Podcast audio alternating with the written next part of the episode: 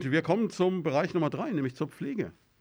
Ja, eine der zentralen Herausforderungen der Zukunft für das Pflegesystem äh, wird ja wohl der Mangel an Pflegekräften sein.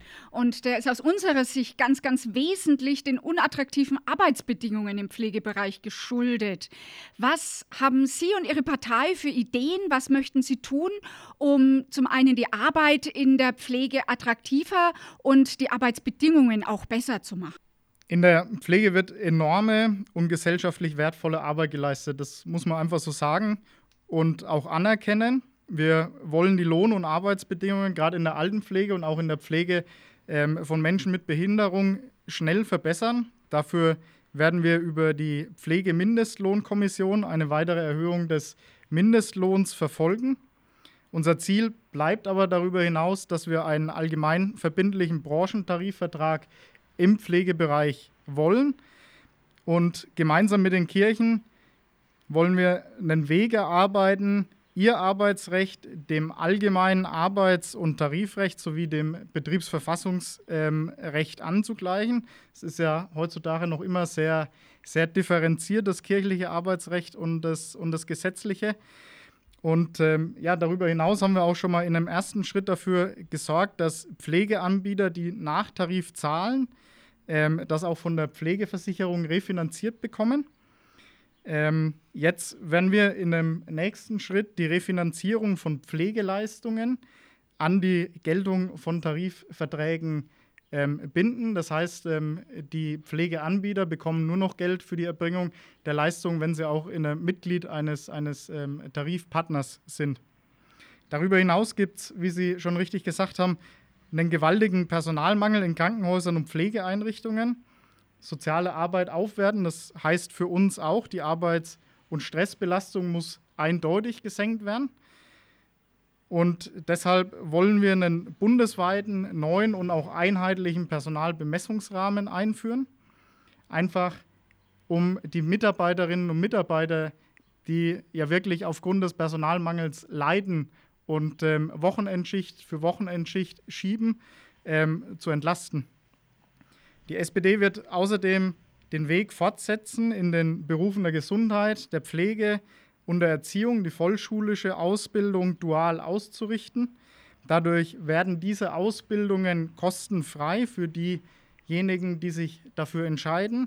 Und die Auszubildenden erhalten eine Vergütung, um ihren Lebensunterhalt auch einfach bestreiten zu können. Jetzt hatten Sie gerade das schöne Wort, Sie wollen einen Rahmenplan erarbeiten, damit wirklich überall auch genug Planstellen vorhanden sind. Aber wie kommen Sie denn dann an die jeweiligen Pflegekräfte?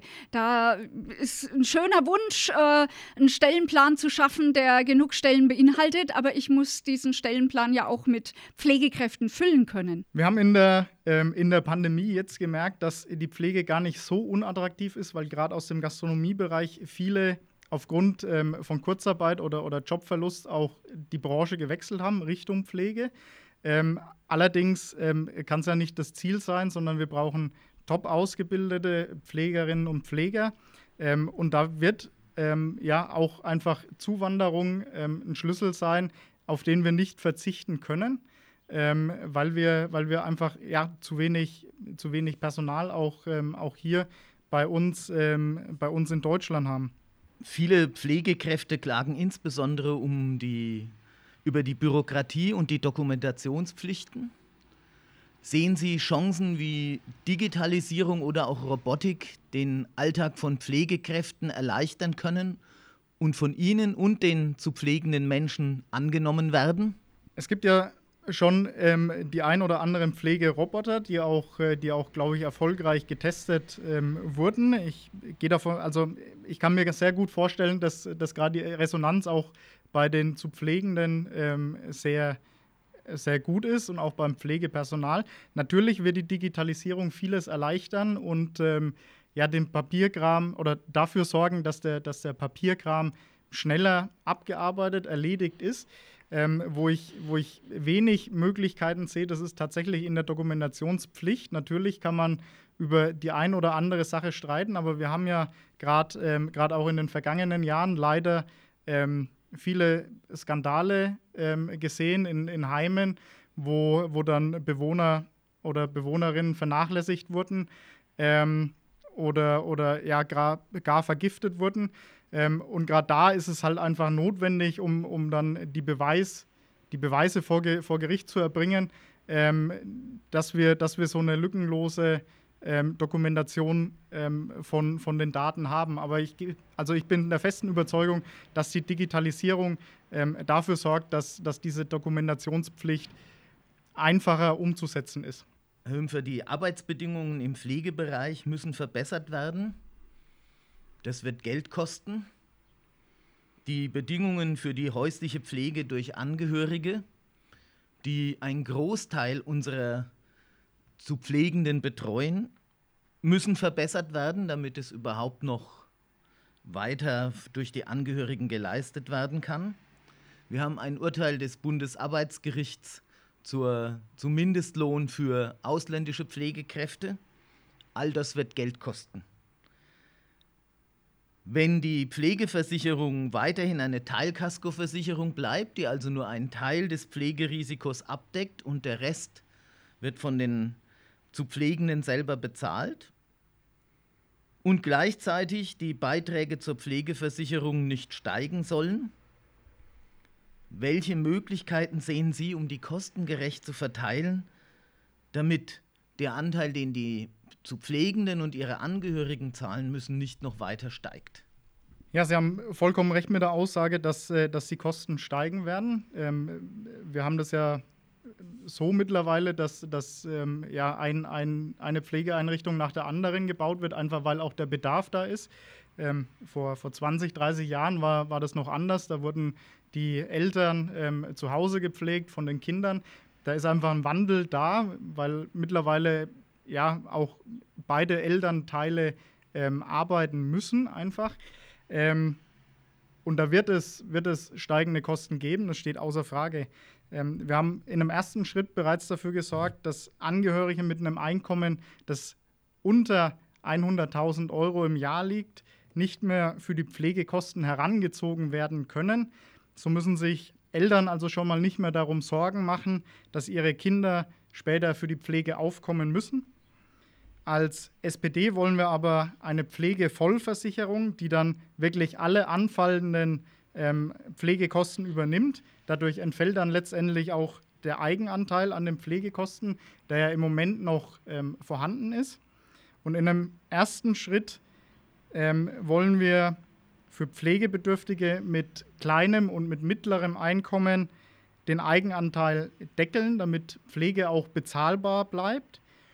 Zukünftige Kostensteigerungen müssen wir solidarisch über einen Mix aus moderat steigenden ähm, Pflegeversicherungsbeiträgen und einem dynamischen Bundeszuschuss ähm, ja, finanzieren. Und weil Sie die häusliche Pflege noch angesprochen haben, die wollen wir verbessern, indem wir pflegende Angehörige unterstützen. Das bedeutet für uns oder, oder nach unserem Konzept 15 Monate Anspruch auf Unterstützung als Lohnersatzleistung bei einer Arbeitszeitreduzierung für jeden nahen Angehörigen ab ähm, Pflegegrad 2 auf mehrere Pflegepersonen aufteilbar mit einer Mindestarbeitszeit von 15 bis 20 Stunden. Ich denke, damit ist Millionen von ja, Pfleger oder, oder ja, Angehörigen, die, die, die, ähm, die privat pflegen, ähm, schon mal viel geholfen. Damit haben wir den Bereich Pflege ziemlich gut abgedeckt und kommen zum vierten und damit auch zum letzten Bereich. Und das ist das, was uns hoffentlich alle mal möglichst lang erwartet, nämlich die Rente. Der wissenschaftliche Beirat beim Bundesministerium für Wirtschaft, der hat vorgeschlagen, dass das Rentenalter auf 68 Jahre zu erhöhen sei. Und auch von anderen Parteien hört man ja ganz oft, dass so eine Rentenaltererhöhung durchaus äh, opportun ist. Äh, wir als KAB lehnen das natürlich ganz strikt ab. Und welche Position haben Sie denn zur Rente mit 68? Ja, da sind wir Partner der KAB eindeutig. Mit der SPD wird es keine Rente mit 68 geben. Also wir werden das Renteneintrittsalter nicht erhöhen, weil wir der Meinung sind, dass die Rente verlässlich ist und nach vielen, vielen Jahren Arbeit auch sicher sein muss. Da geht es um Respekt, aber auch um Wertschätzung für die Arbeit, die geleistet wurde. Deshalb haben wir auch die Grundrente eingeführt, die CSU und CDU ja ähm, mit allen Mitteln verhindern wollten. Aber dadurch haben wir es geschafft, mit Millionen von, von ja, Arbeitnehmerinnen, Arbeitnehmern, Rentnerinnen und, und Rentnern ähm, zumindest eine, ja, eine Grundsicherung im Alter ähm, zu ermöglichen. Jetzt haben Sie gerade die Grundrente angesprochen, aber wenn ich das richtig weiß, ist die Voraussetzung für diese Grundrente, dass man 33 Versicherungsjahre, 33 Einzahlerjahre nachweisen kann. Das kann aber ja jetzt nicht jeder und vor allem die prekär Beschäftigten, die ihr Leben lang eventuell im Niedriglohnbereich gearbeitet haben, kriegen da ja Schwierigkeiten. Wie gehen wir denn dann mit den Menschen um, die nicht einmal diese Grundrente erreichen? Ja, die Menschen, das sagen Sie ganz richtig, würden ähm, in dem Fall jetzt ähm, dann in, in Hartz IV abrutschen, ähm, was, äh, was denkbar schlecht ist, aber wir haben auch, wir haben auch ähm, eine Reform von Hartz IV geplant, ähm, was jetzt ein bisschen zu weit gehen würde, aber ähm, letztendlich ist es so, dass, dass wir schon gerne gehabt hätten, dass, dass in diese Grundrente alle reinfallen. Ähm, aber wie das eben so ist in der Koalition, man muss Kompromisse finden. Ähm, und da bleibt uns nur die Möglichkeit, die Grundrente dann ähm, hoffentlich mit neuen Koalitionspartnern in der, in der nächsten Bundesregierung dahingehend zu verbessern und eben auch zu verhindern, dass ähm, Menschen aus prekärer Beschäftigung, die eben diese 33 Beitragsjahre nicht, ähm, nicht zusammenbringen, dass auch die dann mit der Grundrente abgedeckt werden. Wir sind uns einig in der Ablehnung der Rente mit 68. Wir sind uns aber, denke ich, auch einig in der Feststellung, dass die Rente ein würdevolles Leben im Alter, eine auskömmliche Rente, dass das für die Zukunft durchaus Baustellen sind, an denen viel zu tun ist. Gerade auch im Blick auf die prekär Beschäftigten, weil über die Rente wird ja während des Arbeitslebens entschieden. Welche Vorstellungen hat die SPD, um die Situation der prekär Beschäftigten zu verbessern und um das Alterssicherungssystem insgesamt neu aufzustellen, besser aufzustellen? Unser Ziel ist es, dass wir die gesetzliche Rente stärken wollen und wir stehen auch für dauerhaft oder für eine dauerhaft stabile Rentenleistung und ein dauerhaftes Rentenniveau von 48 ähm, von 48 Prozent, weil Arbeit ihren Wert im Alter nicht verlieren darf. Das ist zumindest unsere Meinung. Das ist auch ein Grund, warum wir eben die Grundrente durchgesetzt haben. Das ist, wie ich gerade schon erklärt habe, ein Meilenstein in Deutschland, weil es viele Millionen Menschen schützt, die jahrzehntelang für geringe Löhne gearbeitet haben ähm, und gedroht haben, in die Altersarmut abzurutschen. Ähm, ansonsten hat die KAB ja das, das Cappuccino-Rentenmodell entwickelt. Auch da haben wir ähm, was, was Vergleichbares, auch wenn es nicht, äh, nicht ganz ähm, das Gleiche ist. Ähm, aber letztendlich bedeutet für uns Solidarität in der Rentenversicherung, dass alle einbezahlen. Und mit alle meine ich auch wirklich alle, also die Selbstständigen, die Beamtinnen, Beamten, freie Berufe, die Mandatsträgerinnen, Mandatsträger, ähm, damit das, die Finanzierung der gesetzlichen Rentenversicherung einfach auf, ähm, auf einem starken und breiten Fundament steht. Weil ja, es ist einfach an der Zeit, dass alle Erwerbstätigen einbezahlen in die Rentenversicherung und diese Sondersysteme, wie sie gerade bei den Beamten die Regel sind, ähm, auf lange Sicht überwunden werden. Ähm, und wenn es zu dieser Zusammenführung kommt, dann haben ja gerade die Beamtinnen und Beamten immer Angst, dass ähm, ihre Altersversorgung dann gekürzt wird oder verloren geht.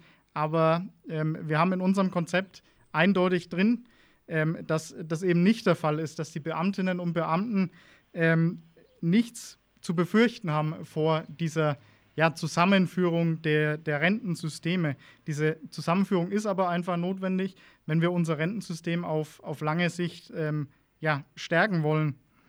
Und auch die abschlagsfreie Rente ähm, für langjährig Beschäftigte werden wir, werden wir beibehalten. Also es ist für uns selbstverständlich, dass ähm, diejenigen, die in unserer Gesellschaft lange Jahre viel gearbeitet haben, dann auch äh, abschlagsfrei in Rente gehen können.